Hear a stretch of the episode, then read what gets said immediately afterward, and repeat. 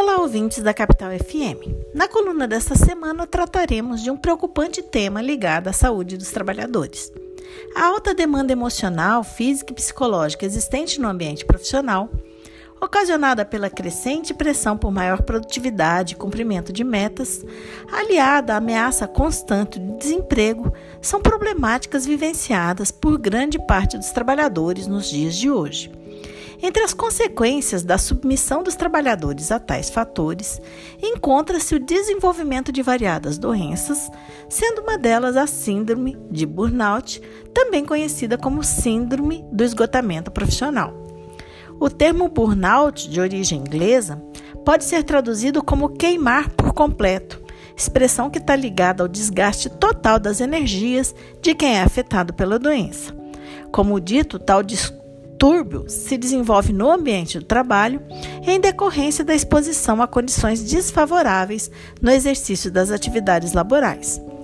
Estudiosos sobre o tema indicam que a principal causa da síndrome de burnout é o excesso de trabalho.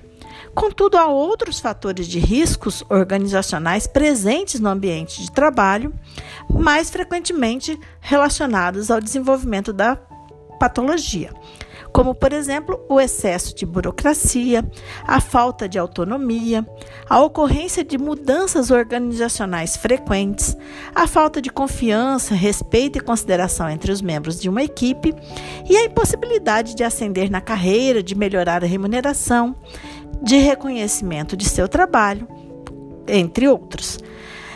Em relação aos efeitos, o burnout se estrutura em três dimensões, sendo elas a exaustão emocional, que se caracteriza pela total falta de energia e entusiasmo do trabalhador para cumprir com suas atividades laborais. A despersonalização, que é a perda de sensibilidade completa, e a indiferença no relacionamento interpessoal entre os colegas e clientes. E, por último, a reduzida realização pessoal, que se traduz na permanente insatisfação com o próprio desempenho no trabalho e o abandono de qualquer perspectiva positiva quanto à sua atuação profissional.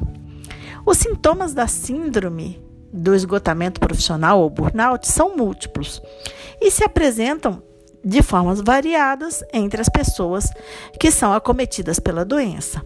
Entre os mais recorrentes podem ser citados o cansaço excessivo, tanto físico quanto mental, a insônia, sentimentos de fracasso e insegurança, negatividade constante, sensação de frustração e desesperança, alterações repentinas do humor, isolamento, problemas gastrointestinais e dores musculares. O resultado é um estado físico e psicológico de extrema exaustão que pode levar o trabalhador até a morte. No Brasil, a síndrome de burnout é reconhecida por portaria do Ministério da Saúde e pelo regulamento da Previdência Social.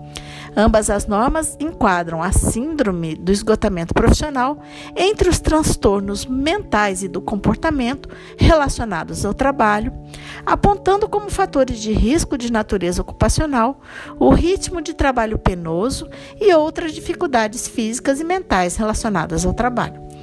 Importante destacar que a síndrome de burnout é um dos distúrbios mais recorrentes entre os trabalhadores que enfrentam grande carga de estresse no ambiente laboral. Estudos indicam que no Brasil, Estados Unidos e Reino Unido, cerca de 32% dos trabalhadores, portanto, quase um terço, sofrem com esta síndrome, sendo, portanto, um problema mundial que cresce a cada ano e causa danos tanto à saúde dos trabalhadores quanto à economia, já que são imensos os gastos com o tratamento e com o afastamento dos trabalhadores de seus postos de trabalho.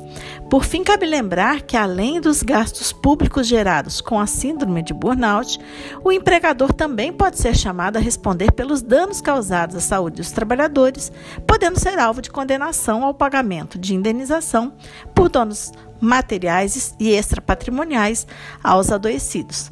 Assim, é urgente repensarmos alguns processos produtivos para que a saúde e a vida dos trabalhadores sejam preservados. Por hoje é só, nos despedimos agradecendo pela atenção. Até a próxima terça. Essa nota teve participação de Carla Leal e Amanda Almeida, membros do grupo de pesquisa sobre o meio ambiente do trabalho, o GPMAT.